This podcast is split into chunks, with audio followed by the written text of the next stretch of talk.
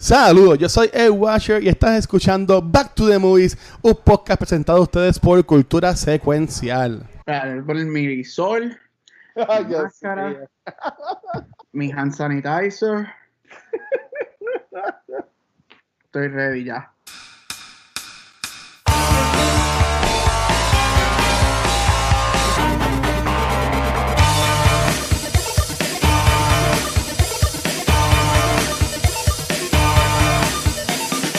Saludos amigos, mi nombre es Mar Nieves y aquí está un nuevo episodio de Back to the Movies donde conversamos sobre las películas que nos gustan. Así que un aplauso. ¡Eh! Así que estamos todos bien contentos. Este es nuestro primer así, episodio grabado en vivo, ¿verdad? Que todos nos están grabando. Sí, en, en vivo, remoto. porque siempre lo hemos grabado así, remoto, pero estamos En poniendo también en video ahora. En Sí, formato vamos. video, que estamos bien contentos. Y para entonces, para hacer esto entretenido, para no estar yo solo aquí aburrido y escucharme hablar solo, solito. Así que estoy bien acompañado. Ahora pueden ver las caras de todo el mundo, así que ya saben quiénes están. Así que primero que todo, vamos a comenzar aquí con el, el- con el, el especial, el doctor. El que Mira. todos quieren. Míralo ahí, el Hannibal Lecter. Ah, El grandioso Gabriel Acevedo. ¿Cómo está, Gaby? ¿Todo bien? Aquí protegiéndome de todos ustedes virtualmente con Milisol, máscara.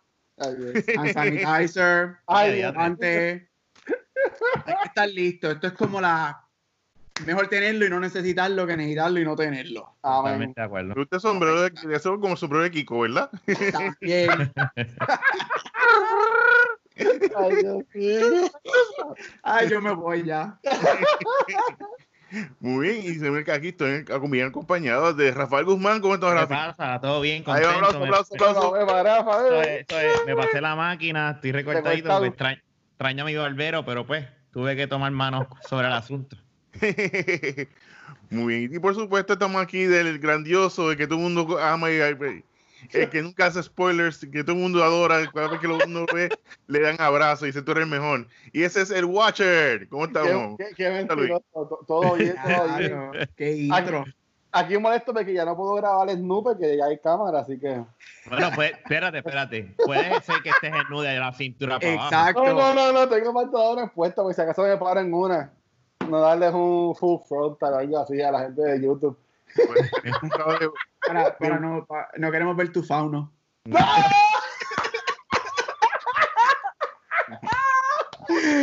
Y con esto se acaba el podcast de esta semana. Gracias y buenas noches. Hablando de Fauno, pues esa es la película que escogimos, ya que está en el mes de abril, decimos hablar sobre la película extranjera.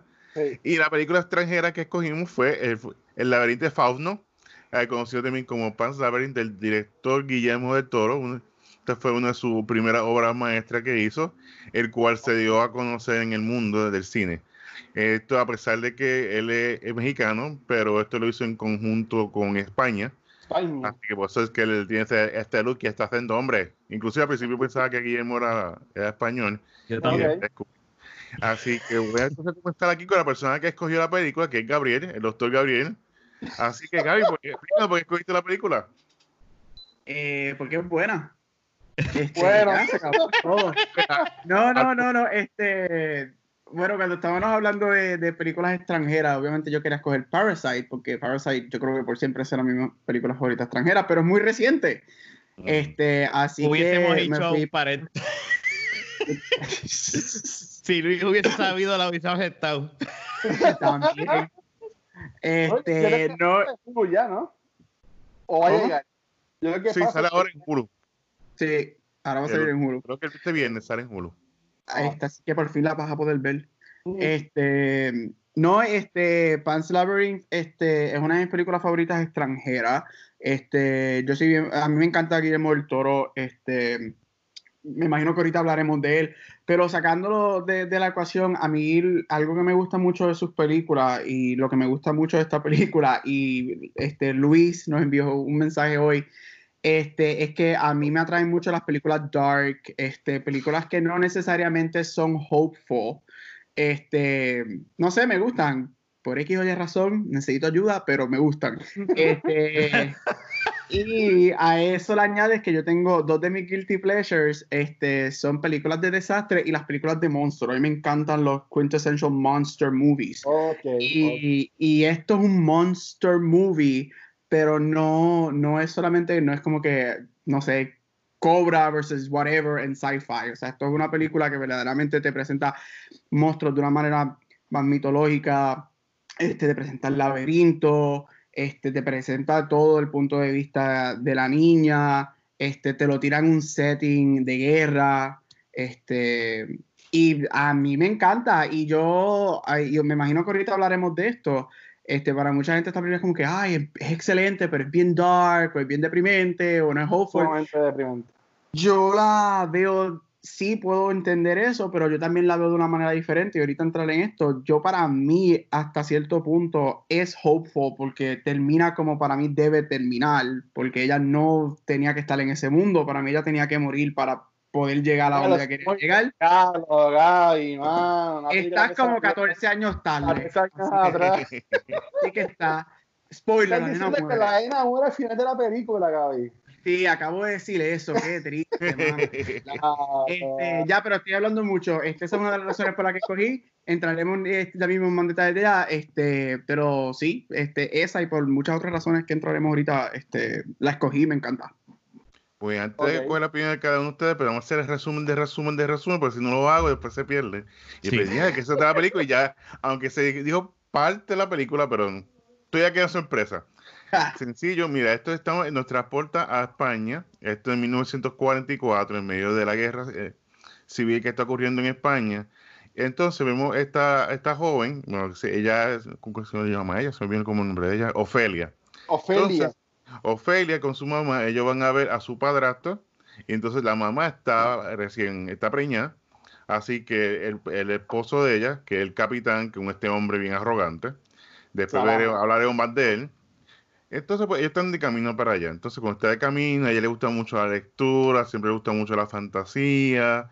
Y entonces, pues ella como que encuentra, cuando sale en un momento del carruaje, pues ella ve como esta piedra, la engancha en una estatua y sale como un grillo ahí, Jiminy Cricket. Entonces Jimmy, se hace para Jiminy Cricket Jiminy Cricket. y le, le- le empieza a seguirlo, y entonces pues se hacen estos amigos, y empieza a hablarle, y de repente pues el, el grillo se transforma en un fairy, y el fairy como que dice, vente conmigo, y yo, tú estás loco, pero no. Ella, ok, yo voy contigo, yo te quiero. Y entonces se mete a este laberinto, y ahí, con- ahí conocen al Fausto, el cual se ve brutal, eso siempre lo admito. Ese es Doc Jones, quien interpreta al Fausto, brutal. Sí. Anyway, pues la cosa es que lo recibe el Fausto, le dice, hombre, chiquilla, ¿cómo se encuentra? Pues tienes que hacerme tres favores. ¿Me haces tres favores? Pues podemos, te voy a llevar al otro universo donde vas a hacer la gilipollas. Más Jordan de España. ¡Ya, diablo! Ah, yo no hubiese Oye. visto la película Sí. en Netflix, te hubiese Sí. llamado Sí. Entonces, que me la y ella dijo, contara. pero pelotudo, pero ¿cómo va a ser? Pero y digo, espérate, espérate, espérate, espérate. ¡Ay, Te pareciste al, al tipo este, a- al, olvídate, al loco este de, de- de YouTube. Anyway, síguelo. Déjame Pero, pero pelotudo, ¿cómo va a ser? Yo soy una rey. tú- Sí, es usted una princesa, hombre. ¡Ole! Pues entonces ella entonces se dedica a buscar, en medio de toda este, de esta controversia, la guerra está ocurriendo, eh, se dedica entonces a buscar estas tres cosas que tiene que hacerle al Fausto. Así que así, así comienza la película, hasta ahí lo dejo. Ya aunque conoce un poquito del final, pero ya para qué. No, no. Está Ya, 14 dijeron. años tarde. 14 No pudo- años tarde, así que deal with it. Yo tengo, yo tengo una pregunta, y esto va más en, en cuanto a lo Luis, en, en una duda que tengo. Eh, Doc Jones, como mencionó este Mark, es el que hace de, de Fauno. Él, él es famoso por esto de siempre está de sci-fi, siempre lo usan para disfrazarlo de un montón de cosas. Este, Pero la voz de Fauno, ¿quién la hizo? No aquí. El Fausto. Ah, ¿Qué ok. hizo él? no, no, no, no, pues él- No, él- porque él- eres americano. ¿Él es un gringo? O un gringo, ¿verdad? Eh, Sí, en la Eh. No, se Se llama, llama actuación. Pablo Se llama Adán. Pablo Adán. Ah, Ok, ok, ok, ok. Sí, no, porque, porque yo decía eso, este, y fíjate, ahora mismo en lo que Mike hablaba, me metí en IMDb y, oye, Ofelia ha crecido, mano. Ofelia... Nacho, Ah, Sabía. Válgame. ¿Qué video de YouTube ella? Wow, wow. Ivana, Ivana Vaquero, me puedes llamar Mira, cuando cuando quieras. Y también vi que sale este, la que hace de, de Mercedes, que es que, eso pues entraremos más en detalle ahora, decía, ellas se bien parecidas, y es que ella también sale en Y tu mamá también. Yo no he visto esa movie. so- Ah, de verdad. Hace tiempo, hace tiempo yo no veo como bien. Pero, pero ahora, entonces chicos, como siempre hablamos, yo, yo pues, estas últimas películas siempre las veo, no las haya visto antes, pero eh, me imagino que este, más este, Gaby y, bueno, no sé si Rafa la había visto antes, pero ¿cuál fue su primera experiencia con Pan's Labyrinth o el laberinto de Fauno, como quieran? Bueno, yo voy a hablar primero para salir listo. Este, yo la vi hace, yo creo que yo la vi pa- eh, eh, yo la alquilé bastante hace cercano, dos- la película 2006, si no me equivoco, ¿verdad? Fue que salió. Sí. So, 2006, debe- sí. 2007, 2008, por ahí fue que la vi. A mí no me gustó. ¿Por qué? Pues yo dije, a lo mejor fue que yo no la entendí. Yo dije, yo- y cuando la, la sugerieron, yo dije, ah, qué bueno, ahora la voy a ver con otra mentalidad, ¿verdad? Más. Y tampoco me gustó. sorry. es que puedo entender, puedo entender la movie, puedo ver lo preciosa visualmente que es. Las actuaciones están, especialmente la del villano. O sea, el villano es de verdad uno de los mejores villanos que yo he visto en cualquier película. O sea, pero es un, es un villano. Y, y- y- y como dijo Mark, el maquillaje del, faun, del fauno Ah, eh, eh, está por encima, pero eh, eh, eh, eh, no es de, no es lo que me, me gusta ver. No sé si, si me explico bien. Ujú. No entiendo. Puedo, puedo, puedo entender lo que es y lo que representa, ¿verdad? Y lo, y lo, y, y- y- ¿verdad? Y, y el boom que hizo en aquel entonces, pero no, no me encantó. Viste, en Ah. este, en este podcast nos vamos a tener un comment que todo nos gusta a todos. ¿viste? Muy- muy bien. Bueno, yo dije en Akira que no me había gustado la película, pero Ah, como, ok. ningú- como en Akira ninguno la vio y estábamos Ah, verdad, acuérdate, nosotros no vimos aquí. Eh, eh, Ah, eh, Akira. era- La que yo sugerí, porque yo no la vi tampoco. Yo la sugerí, pero no, no la vi. Esa, esa es la de Disney, ¿verdad? Mira, Sí, la que hizo eh, Pixar. Sí, sí, la última. Esta- y, y Marky Gaby, ¿cuál fue su primera experiencia con, con esta película? Pero a mí me encantó la película. Es una de mis películas favoritas de Guillermo el Toro. Ajá. Pero dio a conocer el estilo de él que todavía se mantiene. Me gustó. Él fue el director de Blade 2 y Blade 2 Ujú. me- me- de, de toda, fue muy buena. y Fue implementó mucho de los vampiros, de todo este, el estilo distinto a lo que era una película de, de acción y horror. Y fue muy efectivo. Luego de eso le hizo Mimic, que es con Mira Sorbino, que también muy buena, que son como una que son como una cucaracha que se transforma en humano. Esa también, muy, que también es el tipo de horror. Yo imagino que poco a poco empezó a ser de, de renombre y que convertirse ya como que esta persona de, de horror. Y la película que le dio como que el toque, el toque internacional fue Pan's Labyrinth. Incluso por eso el, el estilo es bien marcado, la escenografía muy buena. Recuerda que también esos son presupuestos, tampoco son millonarios. Bueno, sí son millonarios, pero no son lo que uno acostumbra a ver en una película de Hollywood. Algo Hollywood, ajá. Correcto. Y vemos cómo eh, pues, eh, la- usando jóvenes como protagonistas, vemos un trasfondo también, una historia que es bien vital para España, vemos la guerra que, que surgió, lo- los, efectos de la guerra, eh, vimos eh, este, el capitán, que este capitán era como que un, o sea, bien HP, Sergi Y- López se llama, Sergi López. Y vemos el, tremendo performance y eso es lo, lo, lo bueno de la película. Yo cuando la vi fue con un tiempo que estaba este la fiebre de película eh, española, que estaba El Espinazo del Diablo, que Sí. este, The Devil's Backbone, está eh, ay, Vanilla Sky, la versión original de Vanilla Sky, se me olvidó el nombre de ella. ¿Hay, una versión distinta? Sí, Vanilla Sky, sí, una versión española. Sí, Ah, que es la original, de Sí. hecho, yo creo, ¿verdad? Eh, Correcto. Bueno, yo sabía que yo la tengo por ahí. Oye. Vanilla- Que está igual, sale Penélope Cruz, pero no es, no es Tom Cruise, es con Eduardo Noriega. Ah, Y- ok. Y y ahí el cine español como que cogió este boom y entonces con, con el Alberto Fausto, pues hay como que las, eh, muchos vieron como que, veían como que an- las películas antes no tenían este factor internacional.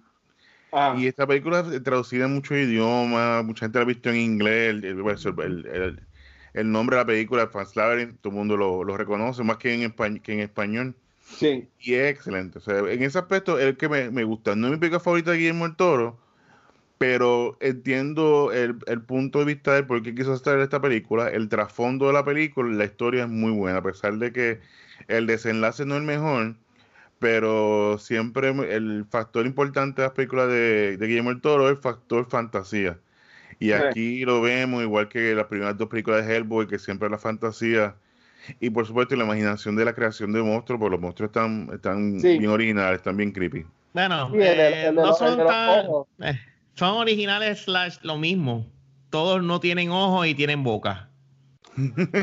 así, es que se, así es que se caracterizan los, los monstruos de. muchos de los monstruos de. de, era como que sí, pero pero en la película siempre, una película que él haga, por lo regular siempre sale un monstruo sin ojo, con boca, una boca bien ah, rara. un hater de Guillermo del Toro. yes, vamos a... o sale un fishman. o, sale un pescado por ahí, ya tú sabes, premiado. Sí, a, él le encantan los, a él le encantan los anfibios con Hellboy y con Shape of Water. Este, este, y, y, y Gaby, ¿cuál, fue tu primera experiencia con esta película? Eh, pues mira, yo la, yo no me acuerdo si yo la vi en el cine tan pronto salió, pero sí la vi para la época de los Oscars. Este, porque yo desde teenager siempre soy bien fan de los Oscars y pues esta película fue nominada para un montón, creo como para 7 o para 8 y terminó ganando 3 o Ganó 3, sí. Este, so, la vi para la época de los Oscars. Puede ser que la haya visto antes para los premios o tan pronto ganó.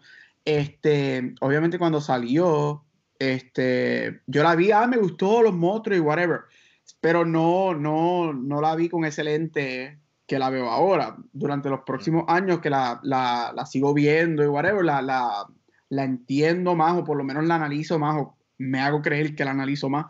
Este, y para mí, a lo contrario de Mark, para mí esta es mi película favorita de, Del Toro. Este, em, y no es que todas las, todas las demás que él ha hecho ahí me encantan, o sea, están ahí bien cercas todas, o por lo menos la mayoría de lo que él ha hecho está bien cerca.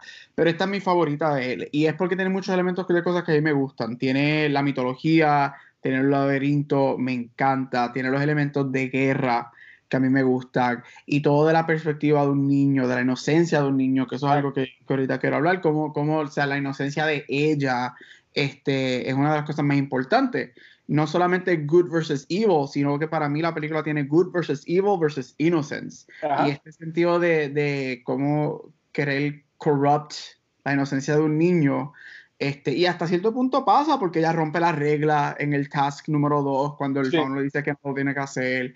Este, la mamá la trata de decir, no, la magia no existe. Eso siempre está, está que sí, aunque sí lo vemos across muchas, muchas miles de películas, pero como, los, como cuando tú llegas a, una, a la adultez, siempre quieres, no, ya esto no existe, esto no pasa y whatever. Este, pero anyway, este, sí, durante todos estos años la película para mí sigue siendo espectacular. Este, y cuando te vas a lo técnico de la película, la película es preciosa. O sea, la película es preciosa. Se veía, se veía, bonita, sí. Sí, y, y, yo estoy con Rafa, aunque sí puedo ver cómo los monstruos se repiten a través de las películas de él. Pero si miras el contexto de cuando salió esta película, todo el mundo, o sea, eh, eh, me acuerdo clarito que cuando salió el trailer, o por lo menos este, el, el GIF del jodido Pale Man cuando hace así con los ah, ojos, eso, fue como que, uff, este, y de hecho esa escena hablaremos ahorita de ella. Este, pero sí, esa es mi experiencia. Para mí la película es excelente, me encanta. Yo no me canso de verla. Aparte de que es que los monstruos están tan brutales. Y el score y la cinematografía, o sea, todo. Eh, eh, Guillermo del Toro a mí me fascina porque él es bien meticuloso con el craft de movie making. Okay. Y esto lo podemos ver en películas como Hellboy, Pan's Labyrinth, Shape of Water, que técnicamente, independientemente de lo que la gente piense de la historia, técnicamente la película es espectacular. Este, y él, él se nota que él tiene mucho, y el cajato lo dice, a él le gusta el movie making, a él le gusta hacer homage y honor a las historias de monstruos y a lo, y el, el Hollywood y todo eso. Ok, pues mira, este, esta película yo no la había visto. Yo la vine a ver ahora porque cuando íbamos a hacer el episodio, eh, yo me esperaba una película porque la gente la hallado como que viste el laberinto del fauno, viste Spice Labyrinth. Yo esperaba una película bien dark. O sea, yo, yo esperaba una película que iba a ser con muchos monstruos. Porque, pues, como tú mencionaste, yo lo que sabía era que estaba el tipo ese de los ojos en las manos y que estaba el fauno. Entonces, pues ya lo van a ver un montón de monstruos, va a estar viendo ahí la película. pero al revés, ¿sabes? Yo entiendo que eso es lo menos que sale en la, en la película.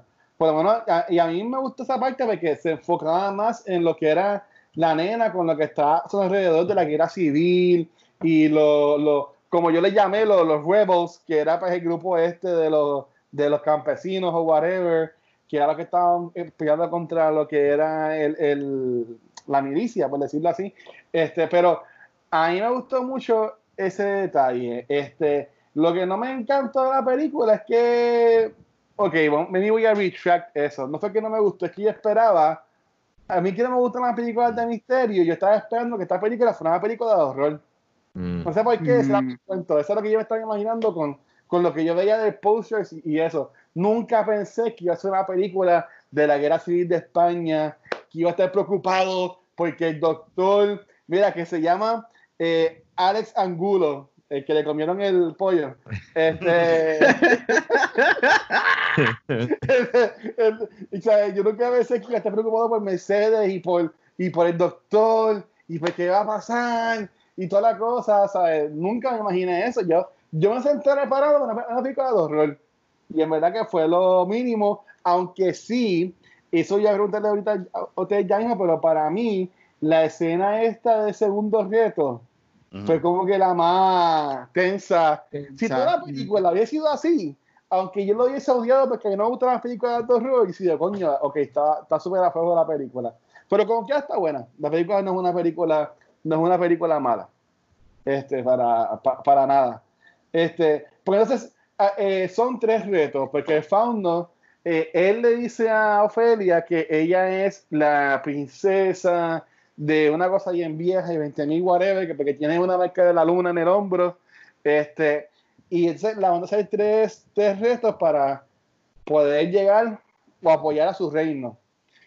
¿Cuál de los tres retos a ustedes les gustó, les gustó más o fue como que el mejor que pusieron así en, en la película? Mikey Gallo, porque Rafa pues está invisible. Tiramos un hechizo ahora mismo. Pero Mikey Gaby, bueno, y Rafa que está... está- Mala mía, mala mía, gente. Ahora, quiero, quiero, quiero. ¿Cuál, ¿Cuál de los tres retos fue más que les gustó? ¿Cómo lo pusieron? ¿Cómo they portray it en la película?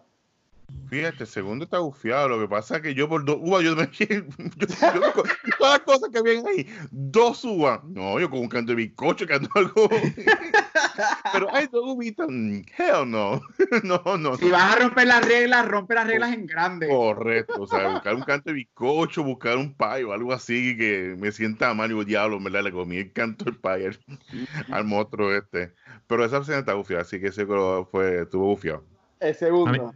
y A mí me gustó el, el, el, el- último cuando le, eh, ella no sabe y es, o sea, ella le dice, él le dice, tienes que traerme a tu hermano. Y ella como que, ok, espérate, es como Mm. que Ajá. te, dije que me hicieras caso. Y entonces como que, ok, está bien, pues déjame ir para allá. Esto Y ese, no, horrible, igualito. Oye, si un español está escuchando este podcast, dijo, adiós, se metió un español a hablar ahí de repente, pero no. Estás viendo, estás viendo mucho Elite y la casa de, del ya, ese, ya. whatever. y no sé qué. Y la cara de ella y cómo ella decide, pues no, yo lo que iría es esto, pero yo no voy a por yo no voy a ser egoísta. Mi hermano va primero que mi vida y eso a mí me gustó un montón esa escena. Y él mismo lo respeta como que, oh, pues será lo que tú digas. Ajá. Y en ese mismo momento está pasando también lo que, que viene el villano y está mirando y te deja entender, digo, estamos ahí ahora, ¿verdad? Que porque ella le echó ese la- la- lo de sueño y se puede Ajá. interpretar de que él no veía el Fausto porque te- estaba drogado o porque tampoco existía y eso estaba en la mente de ella. O sea, Exacto. todo eso está pasando en No, ese mismo momento. no, espérate, vamos a, hacer, vamos a hacer una pregunta adentro de la pregunta, como Rafa diciendo la maceta del podcast dentro del podcast. Pero espérate, espérate. Tú estás diciendo que el fauno estaba en la, en la imaginación de Ofelia, que ahora está hecha una mujer zona bien bonita. Ay, bendito. Pero tú dices, El Fauno lo te va a coger por las piernas hoy, te va a castrar. Si tú ves que de repente Luisito se va para adentro, ya tú sabes. Mira, este, pero es que eh, eso, eso es lo brutal, eso te va a caerse a Guillermo. Este, eso es lo bufiado de esa escena. O sea, esa escena se, da, se da para interpretar de ambas formas, para ambos, porque enfatizan mucho que ella le echa ese líquido y, en, y, y, dro- y lo droga, y, y, Sí. y- y enseñan cuando él empieza como que a, a caminar y a verla así, como que bla, bla, bla. Entonces te están diciendo como que está drogado, entonces cuando llega a donde ella está, la enseñan hablando sola. Pero el, el, el- el- el- el Fausto está, o sea, tú puedes pensar, ah, pues ella está, eso es la imaginación de ella para salir del mierdero que ella, que ella, en el que ella Oh. vive. Oh, ya eso, lo es que una de la- eso es una de las, de las conversaciones buenísimas de esta película y, ¿Mm? y llevamos, ya la gente lleva 14 años hablando de esto. Ella está viendo eso en su cabeza, o sea, o tiene problemas, o todo eso es real. Porque él le da un bebé, debate y él una le da el conversación. bebé eso de que parece una yanda, una yautilla. el bebé ese Baby yuca. es- exacto. El O sea, baby yuca. eso. La yuca, la yuquita, Baby. Ella- el, el fondo le da eso. Mandrake, el mandrake o Mandrake. Pero, o sea, que ujú. tiene que ser real, porque ¿dónde ella sacó entonces esa, ese mandrake? Bueno, por eh, decir? eso, eso es lo De la cocina. de la Cariño, Esa- sí. Fue, fue al, al, al, al cuarto donde tenían toda la comida escondida abajo de la casa. Este, eso, eso es una de las cosas interesantes porque Guillermo del Toro siempre ha dicho que, que, lo de- que él, él directamente no ha contestado un sí o un no, pero sí él ha dicho que, Uh, que coño. de, la, de la manera que tú quieras pensarlo, hay claves en la película para ambas interpretaciones. Ujú. Él dice, si tú piensas que todo es real, hay claves en la movie que te pueden decir que sí, todo es real. Por ejemplo, la mandragora, la puerta que cuando al final cuando la van a, van a tratar de salvar a Ophelia y la, Mercedes, Mercedes eh, este, ve la, Eh, la puerta, este, en un momento dado Mercedes, si no me equivoco, dice, sí, en algún momento dado yo estaba segura que había magia. Este, eso te da esta- estas ideas de que cuando uno es niño todo es posible y sí es real.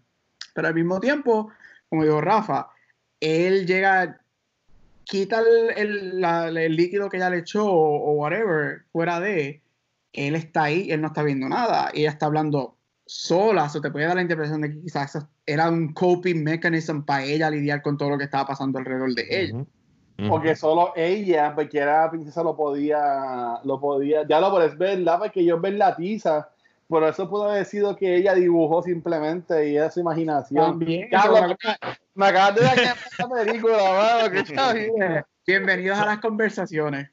Y, Sorry. ¿Qué, qué tienes de eso, Mike? Antes de seguir con Gaby con la pregunta.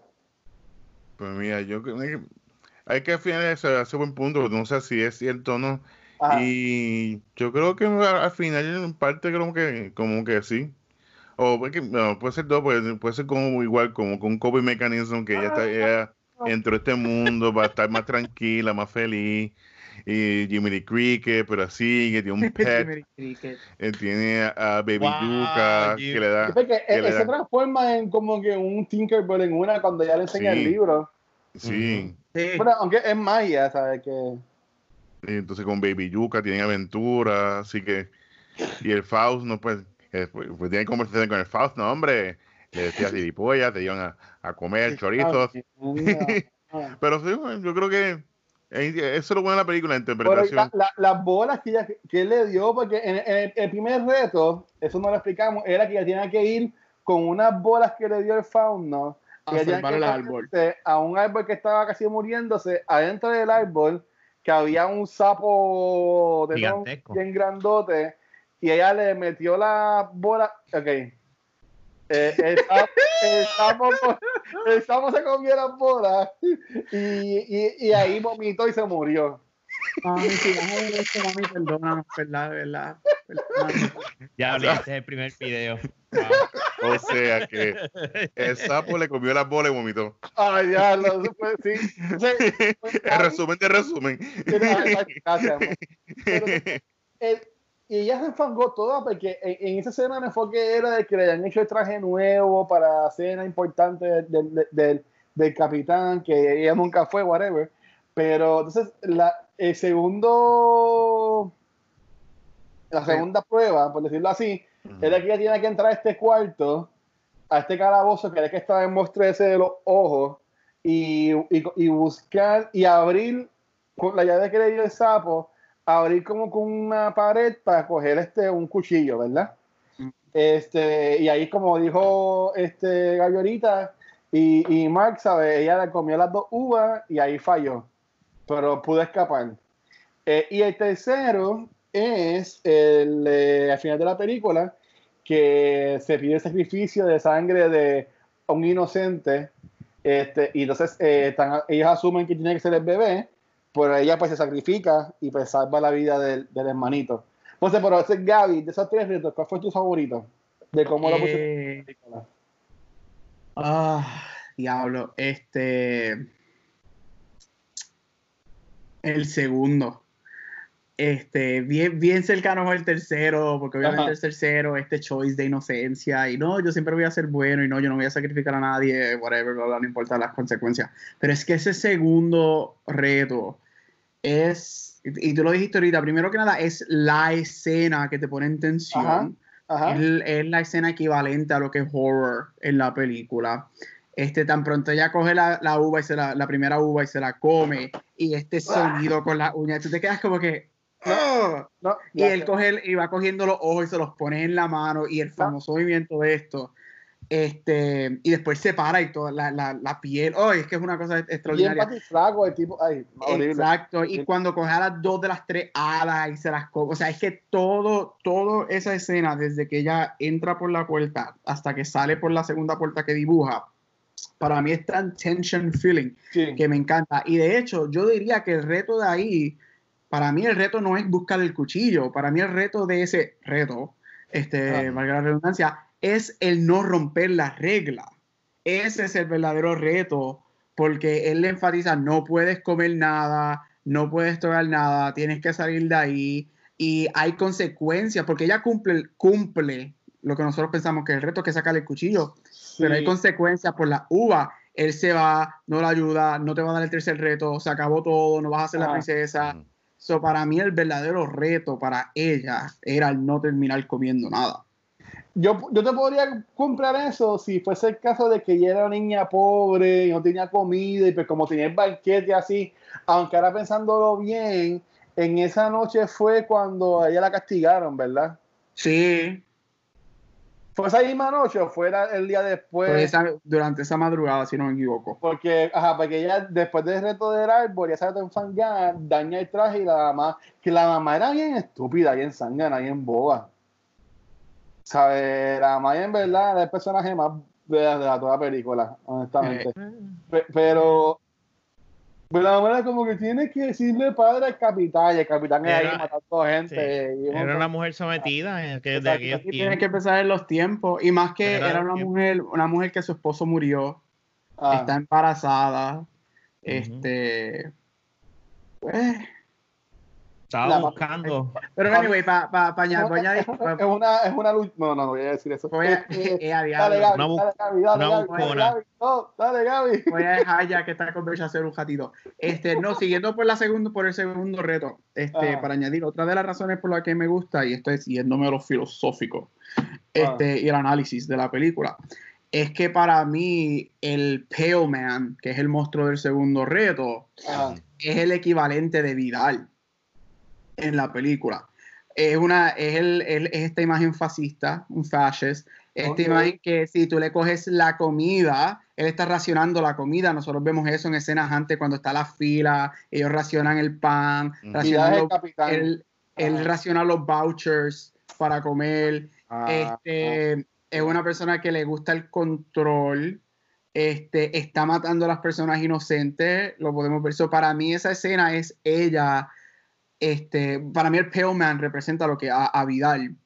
Eh, eh, gente, el Vidal es el, el policía, el, el, el, policía, army, whatever, el, pa- el padrastro de ella. ajá. Este, y esa, esa es una de las razones por, también por la que me gusta, porque para mí es ella enfrentándose con Vidal.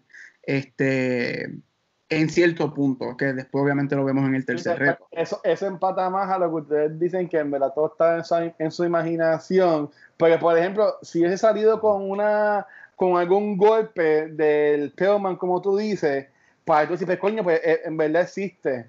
Porque hasta en el final, cuando ella pues muere y va para este reino, eh, está la mamá de ella ahí, la mamá es la reina. Tú sabes. Y lo que podemos asumir que era su papá este, que, que falleció, pues es el rey. Sabes que en verdad. De hecho, ella, ella, ella, ella ve al rey y le dice papá. Y le dice father, sí. Todo, todo está así, toda esa imaginación. Ya lo que va trip. ya, ya, ya, ya, ya murió. la muy. Sí, ya, ya, ya no me gusta otra vez la película. Este, a mí, a mí honestamente, ayer también decir el mío, yo diría que me gusta más el tercero por el, por el elemento de que que tú sabes que estás en el final de la película, este es como que el desenlace, eh, tú, estar en Chase, ya corriendo con el bebé, tienes a la guerra, sucedió también en la parte de atrás. Entonces, este, en verdad, entra por primera vez lo que es el laberinto en lo que es la película. Porque la primera vez tú, tú, no veías cómo ella corría por el laberinto para llegar a donde el fauno. Ella le decía siempre a la, a la como que, ah, llévame para allá. Pero para mí, como que esta fue como que igual, si se llama el laberinto de Fauno, ponme más escenas en el laberinto, este, eh, una historia de que par de soldados se metieron ahí, nunca aparecieron, se murieron, como que dame más backstory. Yo creo que es que esto va más allá de, del laberinto literal. Yo creo que este, se puede ver como cuando tú no puedes escapar de un laberinto, pues ella no puede escapar, puedes verlo de la vida en que ella se encuentra y siempre hay una pared, pues, el villano, el problema de su mamá, todo, o sea, no sé, yo no, yo no vi, sí tú puedes asumirle que vas a ver una película de fantasía que se trata sobre un laberinto donde hay hadas y cosas, y es lo menos que literalmente es. Eh, yo, creo que es más, es más, eh, simboliza otra cosa, pienso yo, no sé si estiman. Sí, porque no me vengan a decir que también es de Booster Laberinto porque estaba ahí y estaba, y estaba la entrada y toda la cosa. O sea, el laberinto existía, ¿ok? Pero, pero la cara de Fauno es la, es la como que la imagen que se ve en el marco del laberinto. Que nada, pues ya sí, ya me convencieron, de eso nunca pasó. Este, pues yo diría que, que Mael, esa tercera parte, porque vemos lo que es también la nena, ¿sabes? Como que ella no tenía por qué odiar al hermano porque acababa de nacer y en verdad el papá era el, padrastro lo que era el, malo.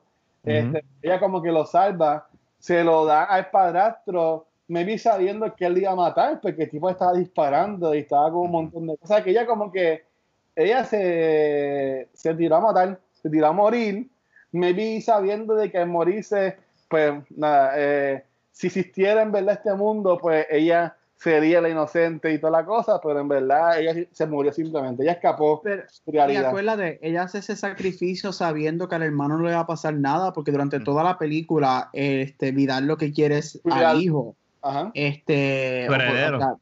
al heredero, eso es lo que él quiere. Este, ella, ella está debajo de la cama cuando él le dice al doctor, si tienes que escoger entre ella y el bebé, vas a salvar al bebé, no la salves a ella. So, ella, hasta cierto punto, ella sabe que y mucho más que es varón, termina siendo varón, este, que no le va a pasar mm. nada a, a su me encanta cuando el doctor le pregunta, ¿cómo sabes que es varón? Y el tipo como que, hello, porque obviamente sea la madre. Ojalá salió nena para que se le chavara. El, me cayó mal, yo odiaba al tipo ese, el capitán. Ese. Cumplió su propósito. Sí, sí, sí, que el actor lo logró. Sí, sí. Este, Ok, pues yo diría pues eh, el, tercero entonces. Este, bueno, ya en cuanto a la película, eh, de nuevo, a mí me gustó más la parte de, lo que son los humanos, lo que da la real, no la, la, imaginación de Ofelia. Este, pero me gustó mucho Mercedes porque desde el principio se, se, entendía que ella siempre estaba en el lado de, los rebels. Yo les puse así, los rebels, la rebelión, whatever. Este, este, pues yo, yo lo ella, porque yo decía, ella siempre como escondía el cuchillo y yo decía, no, eso tiene que ser pues si alguien viene. Bueno, y esa parte cuando ya le, le ah, cuando, lo, cuando lo convierte en el Joker, el Joker. Cuando lo convierte en el Joker. Y los efectos estuvieron bien buenos porque bien se brutal. y eso. Y cuando ese da el shot que se moja. Sí, y duele. Ah. Ah, yo, yo lo sentí. ¿Sabes? Cuando, cuando se, se moja así, ¿Qué hace? O sea, a mí me, me, me ardió. a mí me ardió. Eso. y la pela, y la pela que le da al, al, prisionero, el gago. Ah, y le da una, y sí.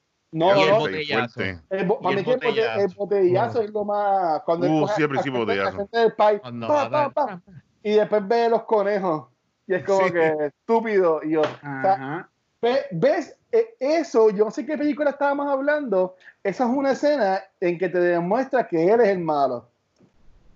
Ah, no fue en esto, fue, fue cuando hablamos en Cultura de Versus Prey, que yo decía que a mí me gustó mucho el personaje de Iwan McGregor, metiendo ambulante en un episodio, obviamente, Iwan McGregor, mi, mi, Ay, mi. Este, pero me que lo que, a mí no me, que lo que a mí no me gustó de la película fue que no hubo una escena, y aquí yo siento el tema bien cabrón, pero que no hubo una escena que te identificara a Black Mask como el malo. Y para mí, esta escena de Vidal con el papá y el hijo de los conejos, como que te deja, te deja saber como que, mira, este tipo es un sucio. ¿Sabes? Como que si tú por verlo, porque seguida como que ah, están 15 minutos tarde Sí. y whatever, ¿sabes? También te enseñan como que tipo matando a alguien frente del país y después también mata al país y le dices al tipo como que mira, la próxima vez no me molesten por estas estupideces. Es como que eso es una perfecta escena para dejarte saber qué tipo es el malo de la película. Es- y eso es algo que yo iba a mencionar. Él tan pronto lo hace que al fin los mata a los dos, termina Ajá. de sacar y por fin encuentra el conejo y se da cuenta que sí, que ellos estaban diciendo la verdad. Él estaba cazando conejos. Este, cuando él le dice la próxima vez hagan un mejor chequeo antes de llamarme. Y es porque él siempre, él tiene cuestiones con el tiempo. Él siempre tiene el reloj encima. Para él, él, él tiene esta cuestión de que yo tengo que hacer todo con tiempo porque en algún momento yo voy a morir y por eso es que él quiere el heredero. Márcame la hora. Ajá. Exacto. Y de hecho, hasta su cuarto donde él vive, cada vez que él está caminando en el background, de la- en la espalda, detrás de él, están los. Ay, Dios mío, yo no sé cómo Ah, decirlo. también eso. Las roscas, las roscas de los relojes que parecen relojes, están en la pared bien grande y parece un reloj gigante toda la parte de atrás. Mm, So, la cuestión del tiempo y eh, esa es la- una de las cosas de él. Él quiere el heredero porque él sabe que todo tiene fecha de expiración, todo se va a acabar. Él quiere hacer la diferencia, por eso la cuestión del reloj. Para él todo es ahora, ahora, ahora y a él- él- él- ellos llamarlo y molestarlo y él encontrar el conejo. Ah, estaban diciendo la verdad, me acabas de perder mi tiempo con esta porquería. Así que a él no le molestó haber matado a la gente, a él le molestó de que lo, le consumieron el tiempo. Exacto, de que lo- le, le cogieran el tiempo sabiendo que era que descubrió que era verdad. Es un sucio, me cago en la madre del tipo ese. Este, nada, yo, yo entiendo que pues, entramos súper bien en el detalle de la película. ¿Algo más que quieran comentar antes de ponernos a hablar sobre Guillermo del Toro y, y decir de nuevo que Ofelia está de show este, ahora mismo? ¿Algo más que quieran comentar sobre la película? Que la vean. No, el hecho de que, por ejemplo, te voy a dar el hecho de que a mí, a Luis, no nos encante que no sea, No, of- a mí ¿cómo me que dice? Of cup of tea, que eh, dicen, como que eh, no es lo que yo veo, pero es uno, si ustedes se fijan eh, lo que estamos hablando, pues tú te das cuenta de que la película pues tiene mucho de qué hablar y eso Sí. la hace interesante y, y- y digna para, para, hacer- para verla. Y aprovechen que está en Netflix. So, También. Sí, sí, sí, sí. Este, Mark y Gaby. Dale, Mark. De nuevo, es muy buena película. eh, tiene mucha influencia de eh, bueno, el- la magia, que es un, un tema que siempre a Guillermo del Toro le gusta. Y bueno, como uno sabe, pues como que él ganó el Oscar como mejor director por, por los Shape of Water. Pero antes de eso, pues tiene una trayectoria muy buena que se va a estar hablando ahorita. Y esta yo creo que fue la película que, que lo impulsó a, nivel de, internacional con esta película y una película que está muy bien hecha. Que definitivamente cuando la termine de ver vas a ir satisfecho porque una película que está de principio a la historia, tiene mucho, como estamos conversando, eh, historia tras, tras bastidores de lo que está de, de lo que está pasando en España. Vemos la, la guerra, los efectos de la guerra, vemos lo- lo- los rebels de Star Wars que están por ahí también. Así, también veo a un tipo ahí repartiendo bollo de pan y chorizo, chorizo, chorizo. Aquí Este es tienes el pan chorizo. de España. Este es del pan. Vemos todo eso, así que muy, es muy buena y como mencionaron, está en Netflix, así que aprovechen, que es muy, muy... Y eso fue casualidad porque la película fue, eh, fue en marzo, estamos buscándola, no aparecía y en abril ¡tup! apareció, así que fue... Exacto. Gracias. Vamos a tener que llegar a otros recursos para ver las películas. Este, Y Gaby, ¿qué quieres comentarle? A... ¿Tú escogiste esta película? Este, sí, y por eso voy a hablar de dos cosas antes de decir más My Final porque yo puedo hablar de esta película por hora, así que voy a hijack esto un jato. Eh, no, dos cosas que quiero mencionar. Este, la primera es que Guillermo del Toro siempre ha dicho que él es bien fanático de Spielberg. I mean, ¿qué cineasta no es fanático de Spielberg? Ajá. Este, y a mí me gusta mucho Ophelia porque si has visto, si han visto este Schindler's List, que para mí es el masterpiece de Spielberg, este, Ophelia para mí me recuerda mucho a la nena este, que tiene el red coat en Schindler's Mm. List. Esta, ino- esta inocencia, no sé quiénes de ustedes si la, la han visto, seguro. este, este, la nena que sale con el coat rojo, que es lo único de color que vemos en la película. Ah, Este, y Ofelia me recuerda mucho a eso, a, a esta niña prácticamente sola, porque ella está sola en la casa, porque la mamá está enferma de cama, no La le cree, el padrastro no la quiere. Este, y como vemos eh, eh, la inocencia de ella atravesando por una guerra, este, y al fin y al cabo no sobrevive. Porque, spoiler, Schindler's List está 30 años tarde, la nenita también muere. en Schindler's List. En Schindler- Schindler's List es del holocausto, todo el mundo muere. Está hoy on fire con los spoilers. No, estoy en fire. Y, no, y lo segundo, atando a, yo diría que mi segunda película favorita del toro, pero yo creo que casi todas las del toro están en empate en segundo lugar, es que es con Shape of Water. Este, pues del toro hace Shape of Water hace dos años, ganó mejor película, director, whatever, los Oscars. Y es que yo me di cuenta cuando yo vi Shape of Water, me acuerdo que yo volví a ver Pan's Labyrinth hace tiempo, Ajá. y cómo él coge a sus protagonistas, este, por lo menos en esas dos películas, Ophelia y a, ay Dios mío, se me olvidó el nombre de Shape of Water, Sally Hawkins, anyway, ella, este, La y cómo ella- ellas están fuera de su elemento, y no es hasta que conocen estos, est- esta- estos personajes de fantasía que se empiezan a sentir a gusto este, y that they fit in. Al Sí. punto de que ambos personajes, tanto Ophelia como el personaje de Sally Hawkins Reporter, tienen que fallecer.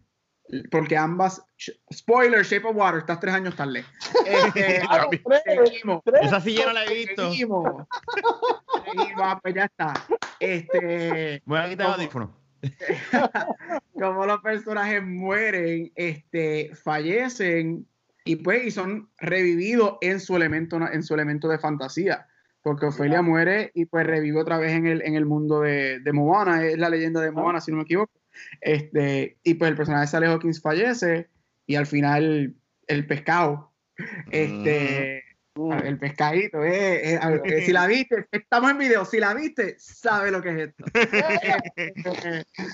Eh, no, y es- esa conexión de, a mí me gusta esa, soy yo, yo no sé si hay conexión, nada, yo conectando Pan's Labyrinth con Shape of Water. Este, ok, esas eran las últimas dos cosas. Pan's Labyrinth es excelente película, este, visualmente, este, y Luis y, Rafa lo dijeron, aunque no, no salgas, este, como que, ah, diablo, esta película es la mejor del mundo, whatever.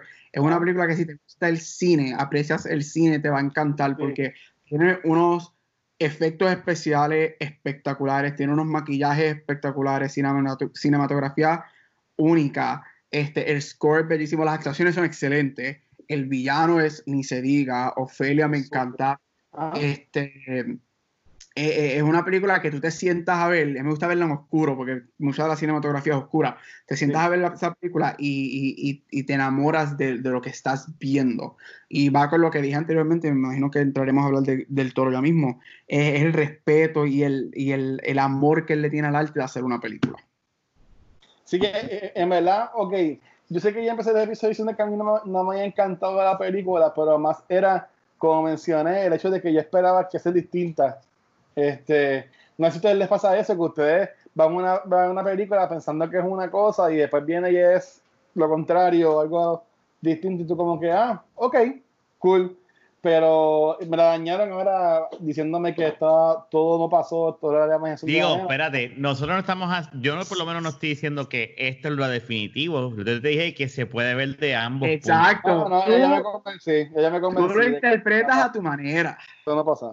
Bueno, ya Gaby habló sobre su película favorita de Guillermo del Toro, que es The Shape of Water, que es bastante reciente, ganadora del Oscar, como lo que fue también Pan's Labyrinth. Eh, Pan's Labyrinth ganó tres Oscars según International Movie Database, ganó eh, mejor eh, maquillaje, Best Achievement on Makeup eh, Best Achievement in Art Direction y Mejor Cinematografía. Este, que en verdad que se lo merece. Por ejemplo, los tres que se ganó estuvieron muy buenos. Este, Mark y Rafa, ¿cuál es su película favorita de Guillermo del Toro? Pacific Rim. Ya. la Ok. más Está brutal, comercial. ¿verdad? Es, es la más comercial para mí, ¿verdad? Más, pero es que es bien, es bien Japanime, es bien Massinger, es bien Voltron, es, es bien de este tipo de em, live action y, o sea, eso es bien, eso no es, yo no lo había visto, acá por lo menos, en el- acá nosotros, yo por lo menos no había visto una película con robots gigantes peleando. No, La, no, pri- no, monstruo. la primera, ¿verdad? La primera. Porque la Sabí que es la segunda- primera. No, la segunda segunda- no. no La segunda no. Es Y- la y- primera, es la Y él no primera. estuvo en la segunda, ¿verdad? Del Toro No, no no, involucrado en no. la- Pues seguro le dieron el título de productor o something like that, como siempre hacen cuando no son este Y pero no, no. Charlie Homan en- en la primera la primera está brutal la primera es para mí los, los efectos la, la acción este y es algo que nunca yo lo había visto en el cine que es lo que dije es, eh, es más lo más cercano a ver a un Messenger pero en live action Sí, está. ¿Y tú, Mike? Fíjate, a mí me gusta esa. eh, ay, me gusta, pero a mí mi favorita es Hellboy. A mí me encanta Hellboy, la primera. Hellboy. Está muy bien hecha, igual los efectos.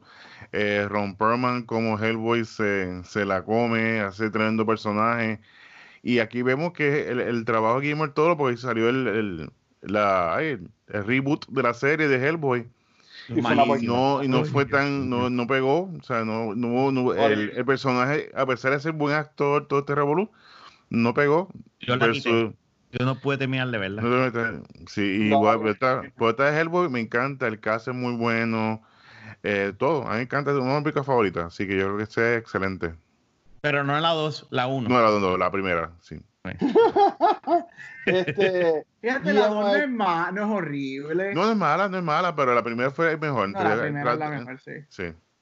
una pregunta, Guillermo del Toro dirigió una, pe- una película de Harry Potter, ¿verdad? No, No. ese fue Cuarón, Alfonso Cuarón. Alfonso Mm. Cuarón dirigió la tercera. Él, dirigió, pues- sí, eh, pues- él dirigió, creo que fueron las Hobbits, ¿verdad? Fue Guillermo del No, Toro, fue- no. es- es- ese iba a mencionar. A mí siempre me hubiese gustado que hubiese sido la, la versión de The Hobbit de Del Toro, porque él la iba a dirigir y creo que la, el año an- un año antes de que empezara se salió de la nada y Peter Jackson regresa y por eso es que tenemos, Peter Jackson, el estudio no le dejó tra- atrasarlas y por eso es que tenemos el desastre de lo que es Hobbit, porque para mí las tres películas de Hobbit son un desastre. Mala, Muy malísima. larga, muy larga. Me hubiese gustado No, no tiene nada que- que ver, que son malas, son malas, son malas. malas. What if Del Toro hubiese hecho las de The Hobbit que hubiese pasado ahí?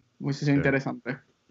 Pues, pues mira, este, qué bueno que pregunté, porque honestamente yo la que tenía pensada para decir es esa de Harry Potter y Azkaban, pero qué bueno que... Ah, Cuarón, que fue el de Gravity, ¿verdad? Ujú. Sí. Ah, ve, ve, no, no estoy tan mal. y Pues, Roma. Y es que yo, no- yo- yo no he visto Roma tampoco, mala mía. Este, pues fíjate, si vamos a pensar así de las que me acuerdo de él, yo tengo que decir de las que más me gustó a mí Pacific Rim. De él, entonces estoy, estoy con Rafa ahí. Yo vi Shape of Water en el cine, me gustó. Este, estuvo mucho mejor de lo que yo pensaba que iba, que iba a estar. Este, voy a ser bien honesto, yo no he visto las películas 1 y 2 de Hellboy de Ron Perlman. Este, Uh, nunca las he llegado a ver. Eh, me, me sentaré a verlas en algún momento. Si están en Amazon, en Netflix, en Hulu, pues Y las tú te atreves a correr cultura secuencial. Y Ah, yo- Mira, yo un zángano, o sea, eh, yo, creo que- yo que es un tipo que tiene tiempo de más que hacer podcast, eso es todo. Este, eh, pe- pero, no porque esté en un podcast es que soy un experto, para nada. Este, pero yo diría que Pacific Rim, a mí me encanta mucho este Charlie Homan, eh, y fue una pena que no saliera en la segunda película. Este, a mí me gusta mucho eso, Sofanarchy, eh, eh, este, aunque la gente la odia, a mí me gustó mucho la película de King Arthur.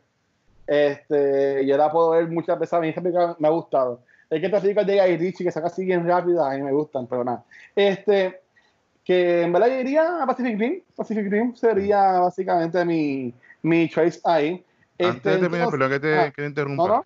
Eh, Guillermo Toro también es buen productor. Él le hace mucho de horror, hace, siempre tiene como tras bastidores, siempre lo que le gusta, pues lo apoya. Y una película que él hizo que es excelente, se llama Scary Stories to Tell in the Dark. Sí. Es una película PG-13 que como para teens y es buena y es Salió el año pasado, ¿verdad? Algo así. Sí, el año pasado fue que salió. Ya. Y es muy- cultura. Y es muy buena que si tienen la oportunidad, Sí. eh, es como que es ¿cómo se llama? Goosebumps, pero mejor. O sea, da, esto da Sí. miedo, está bien creepy. Así que si tienen la oportunidad, están buscando algo así del todo, pues también es buen- bien recomendada. Mira, pero él fue- eres producer, estoy viendo aquí en Kung Fu Panda, que a mí me Sí. encanta Kung Fu Panda, en eh, Puss in Boots, en Beautiful, este, que también es bien buena, con este hombre, este, ay Dios mío, el que se Sí, parece este. mucho al casa de Negan, este, Sí, yo sé Yo que. sé quién ay, ah, Javier Bardem, ya, Ah, ¿de qué? llegué. este, él también estuvo envuelto en Mega Man, ¿sabes? Que como dice Mark, él, él se- él siempre está trabajando y ahora mismo en IMDb dice que tiene 19 proyectos. ¿Sabes los- qué película En los yo estoy- próximos tres años. Ya. Yo estoy loco por ver este la interpretación de él. Se supone que el año que viene vamos a ver qué pasa con esto del jodido virus, porque Ah, todo está, todo, na- nada está filmando. Pero él está haciendo para Netflix este, una versión de Pinocchio. Sí. Y, este, ¿Con, y- ¿Con quién sale? ¿Quién sale en esa película? no, no sé, no he chequeado nada. ¿Quién sale ahí? Iván McGregor, papi, sale en esa Ay, película. no me digas. Vamos a tener que traer la Mulan Rouge para aquí, de verdad. Otra vez. Ah, me Mira, sí, Sale, es Ewan McGregor. Iván Ah. McGregor, Tilda Este, Swinton. Tilda Swinton, Perlman. Este, estoy, este, me, me- estoy bien interesado en su versión de Pinocchio porque obviamente los fairy tales y cosas así son tienen orígenes dark. Lo que pasa es que Disney los, Disney los pone lindos y con musicales. Pero, y él que es una persona que brega en monstruos y en monster movies, este, estoy bien, eh, eh, sería, eh, y Netflix que le da la libertad a, a todos estos directores grandes a hacer lo que le dé la gana, le dan un blank check, coge. Este, me interesa ver lo que hace con Pinocchio el año que viene. Estoy interesado a ver qué hace con Jiminy Cricket. De hecho, ahí, sí, está, ahí sale Jimmy. ahí sale Jiminy Cricket y con la, y con la jodida ballena que se come Pinocchio. de- de seguro va a haber un monstruo sin ojos. Boca La, ballena, quizás la ballena es un, un sin ojos, una ballena creepy. tú sabes, tú sabes este que Netflix, usualmente las películas de Netflix, este, las que no son tanto de niños, pues siempre tienen algo, algo sexual envuelto más o menos en la película. Este, se confirmó que alguna escena que lo haga decir, miente, mira, que miente. Es que ya está bien en mi mente. Pinocho, No cuando sea Pinocho, miénteme, miénteme. Que. Bienvenidos al podcast de podcast. Por eso es que no podemos hacer estas cosas en video. Por eso es que estas cosas no pueden pasar en video. Ay, Dios, sí, eso ya se confirmó. Que fue de las últimas escenas en grabar antes de cortar por el, por el COVID. Bueno, mira, este, um, hace tiempo no hacemos esto, pero quiera- quieren recomendar alguna película este, para que la gente que esté en sus casas aburridos por esto de la cuarentena se pongan a ver. Voy a decir algo. eh, voy, a, voy a recomendar que vean. eh, terminé de poner, me puse al día con Cobra Kai. Uf, y sí. este, el season- eh, esta serie, ya, yo había visto el primer season, no había visto el dos, vi el segundo season. Me encanta, o sea, yo adoro esa, esa serie. Este, vean Karate Kid. Voy a recomendar, como esto es de película, Karate Kid, la original. Ah, pero Cobra Kai que también, está cool, está cool. Exacto. Y si pueden, véanla, que está, o sea, la pueden ver con anuncios gratis en YouTube, este, la serie de Cobra Kai. No tienen que tener membresía con Ah, no hay- YouTube Red para verla. Fíjate, pues, pues, me vi mañana me pongo, me pongo a verla. Mira, eh, Luis, está C-A-B-R-O-N-A. Ah, muy buena. La palabra. Yo vi el primer Mike- season, yo vi el primer season, el primer season estuvo bien bueno. Sí, Sí. el segundo está brutal también. Tengo- te va a gustar. ahora, ahora, ahora que me lo dijiste, voy a, voy a, ahora como tenemos, no tengo nada que hacer, pues me pongo a ver el segundo season. Sí. Este, y Mark y Gaby, ¿qué quieren recomendar? Dale, Gaby, ahí. Eh, ah, dale, ay, no sé. Dale, Pues Luis. yo. Mira, yo voy a recomendar, no es una película, pero este, es una serie que yo estoy bien feliz porque entiendo que ha vuelto a sus raíces y está en su décimo año mejor que nunca. Si tú eres de las personas como yo, en algún momento de estas 10 temporadas se quitó de ver The Walking Dead, invitación es que te pongas a verla. Este, yo estoy viendo ahora mismo la, la novena temporada, que es la que está en Netflix. En verdad que está brutal. Y Eh, por lo que he leído y, y los recaps que, estoy, que están saliendo y Twitter y las redes sociales, la décima temporada también ha estado bien, bien buena.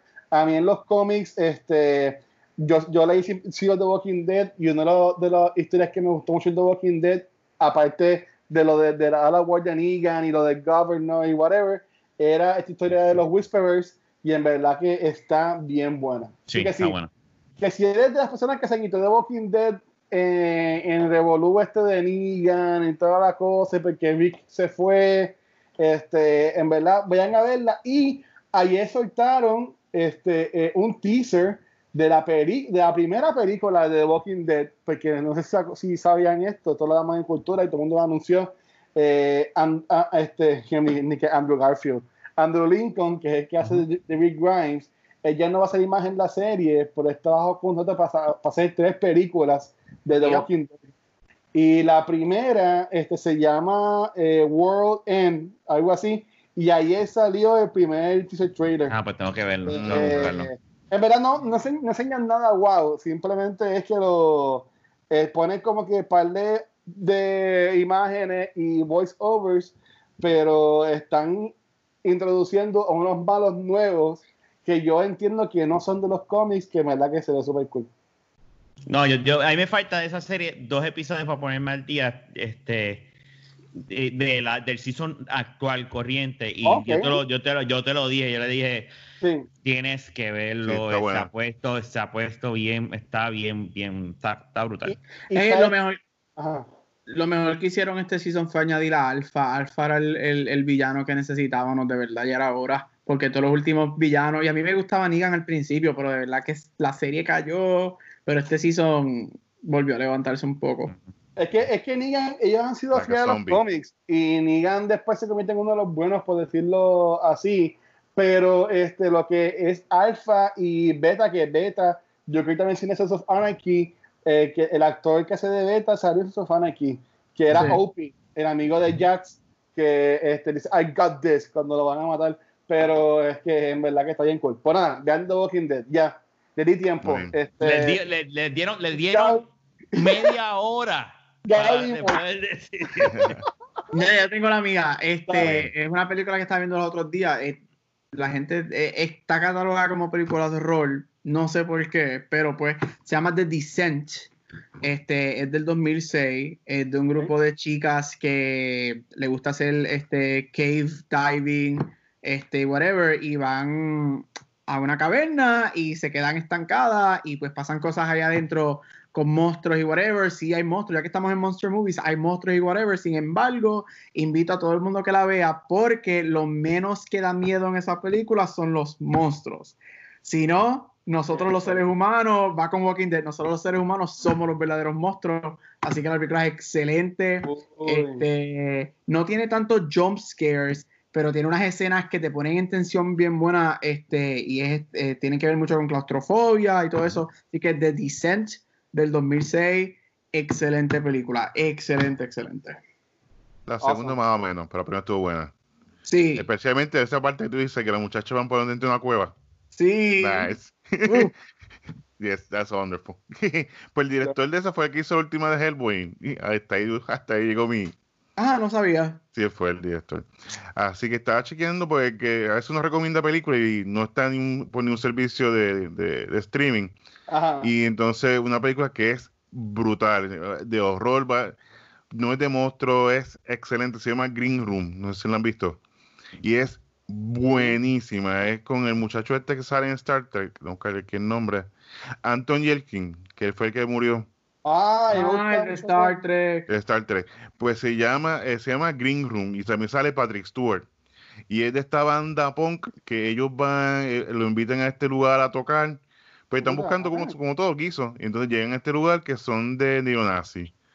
Y por ahí empieza la película y es buenísima. Digo, Le va a encantar. Si le gusta el, el horror suspenso, de principio a fin. Y está, y Sí. está en Netflix. Así que la pueden buscarla. Y van a estar malditas serie cosas acaba. Porque mucha Ah. atención. Fue Ah, muy, muy buena. Yo tu- a- acabo de buscar la película Green Room y me llamó la atención, además de que sale Anton Joking, que a mí me encantaba, me encanta él, bueno, él, él falleció, él, mu- él murió de una forma bien weird, hermano. Sí. Yo no Este- puedo creer que ya él falleció hace cuatro años. Sí, él murió algo tan weird, fue un freak accident, en verdad, nada. Picha.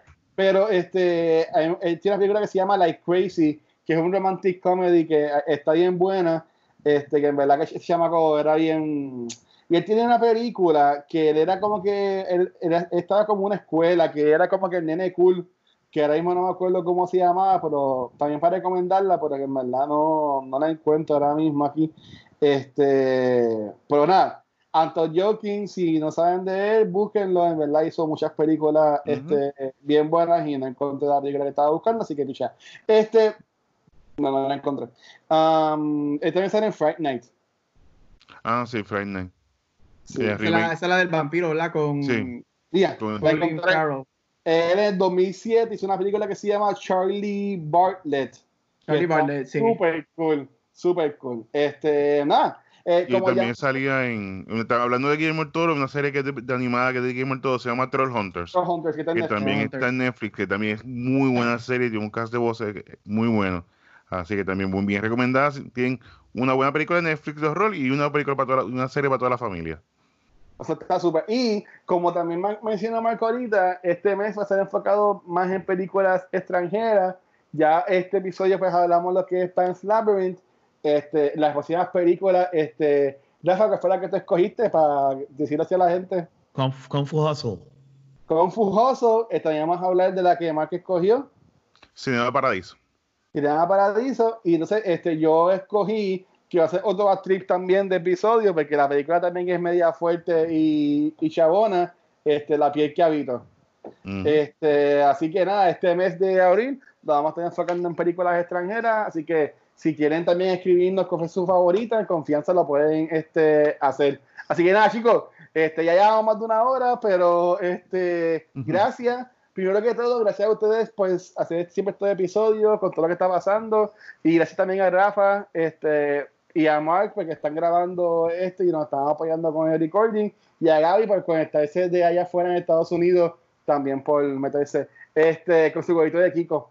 Pero nada, chicos, entonces, ¿dónde los pueden conseguir? Comenzando por Rafa. Me pueden conseguir en el podcast de la baqueta, en cualquier proveedor de podcast y en mi Instagram como Rafael Guzmán. Si, si están viendo este formato de video, arriba de cada uno está el handle de Instagram para que los puedan conseguir. Este, Gaby, ¿no te pueden conseguir a ti? A mí. Ay, ¿Sí? no escuché mi nombre, es que no escuché. Eh, yo le echo, le echo la culpa al virus. Este, no me pueden conseguir por Facebook como Carol Acevedo o por um, Instagram Cabucho Gram. Y si están viendo el video aquí arriba, mira, aquí, aquí está. Pero así es que Luis me tripea, pues hay que decirlo así, Cabucho Gram. Gaby, Gaby hizo su Instagram para poder promocionarlo en cultura y eso me da Exacto. Gracias. Gracias, Gaby. Y, y señor Mark Nieves, ¿dónde lo pueden conseguir? Pues todos los miércoles estamos por Facebook Live, Cine Geek, Cine Geek Live, nos hablamos de las noticias de cine, lo que está pasando, los cambios de, de fecha de película, las fechas nuevas, y de todo que esto es- no, no- nunca termina. Y por supuesto, y los viernes que hablamos en Grand Slam Report de lucha libre, que este fin de semana fue WrestleMania, así que tengo mucho por hablar, ya que estuvo Sí. bien raro este WrestleMania. No, no, no lo vi porque mira, no me, no me gusta mucho, pero vi mucha gente en Facebook este, poniendo. vi los, vi los highlights y es como que. uh, Sí, está raro. pero, eh, y también Mike tiene este PI Gamer también, que Ujú. ahí también pueden buscar contenido. Este, y a mí me pueden conseguir como el Watcher en Facebook e, Inst- e Instagram y a Back to the Movies y Cultura Secuencial. Nos pueden conseguir en cualquier proveedor de podcast como Anchor y Spotify. Eh, ya también nos pueden conseguir fotos de video, porque ahora pues con esto de OBS que Rafa está haciendo la magia ahí, pues también vamos a poder tirarlo en video, este, que nos pueden conseguir ahí, y ahí también pueden ver episodios de nuestros otros programas de cultura secuencial, como lo que es Top of the Month, que es el programa de Vanetti y Nicole mensual, donde hablan sobre lo mejor y lo peor de cada mes. Esto, lo que es Quién Va, que enfocado en juegos de mesa, y Cultura Secuencial, que sale todos los viernes con Vanessa y Ángel González. Este, y si quieres ver fotos, videitos, stories de nosotros, noticias que le damos share, también nos pueden seguir en Facebook, Instagram y Twitter como Cultura Secuencial. Así que nada, mi gente, nos vemos la semana que viene. Cuídense, lávense las manos, chequen las tablillas para que sepan cuándo puedan salir y cuándo no. Dicen Este, maca. También. Yes, mira, el ninja. como- Dios mío. Nada, mi gente, se quieren, gracias. Buenas noches. Hablamos. Bye.